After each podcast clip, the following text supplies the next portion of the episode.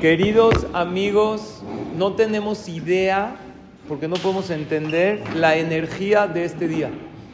Es un día, el octavo día de Hanukkah, se llama en los libros Zot Hanukkah. Zot Hanukkah es porque mañana vamos a leer un pasuk, mañana se lee una perashá larga que acaba con el encendido de la menorá, que era la luz de todo Jerusalén. Y esto es la Hanukkah que hoy en día nosotros tenemos que nos da luz a nuestra vida. Y hay un pasuk que dice Zot Mizbeach. Y por ese pasuk se le llama a este último día Zot Hanukkah, como diciendo todo Hanukkah, toda la fiesta de Hanukkah equivale a este día. Este día equivale a toda la fiesta de Hanukkah, toda la energía. Quiere decir, ahorita vamos a decir Arbit con mucha cabana y decir en el Ala Nisim, cada quien necesita un milagro. Pedirle a Kadosh Baruj pensar en el milagro. El número 8, que es el octavo día de Hanukkah, representa a lo sobrenatural. Puede uno pedir un milagro sobrenatural. Con la tefilá, con la emuná, uno lo logra en este día.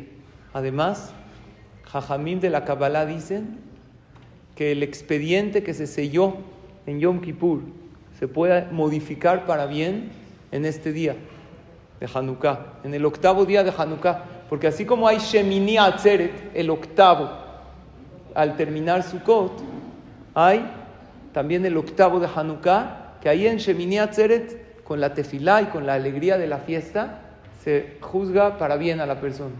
Igual en Hanukkah.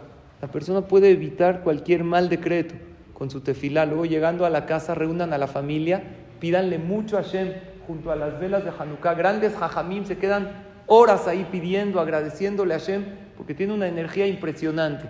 No necesitamos quedarnos horas, pero sí está escrito que la media hora después del encendido, ver las velas, pedir, agradecer. Incluso hay quien anota sus peticiones en un papelito, las guarda, después al otro año abren y ven cuántas, abren el papelito, ven cuántas tefilot sí fueron respondidas.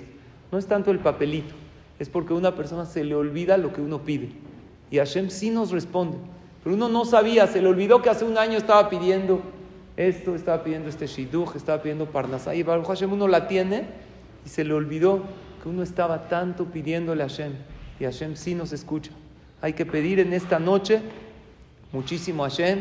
Mañana tenemos el último alel de Hanukkah en el minyan de las siete y media para el que quiera venir. Tenemos un alel musical con guitarra. Vamos a cantar el alel, algo muy bonito junto con el Hazán, Mordejai. Vamos a hacer un alel muy especial para agradecerle a Hashem, para pedirle a Hashem y Bezrat Hashem seguro.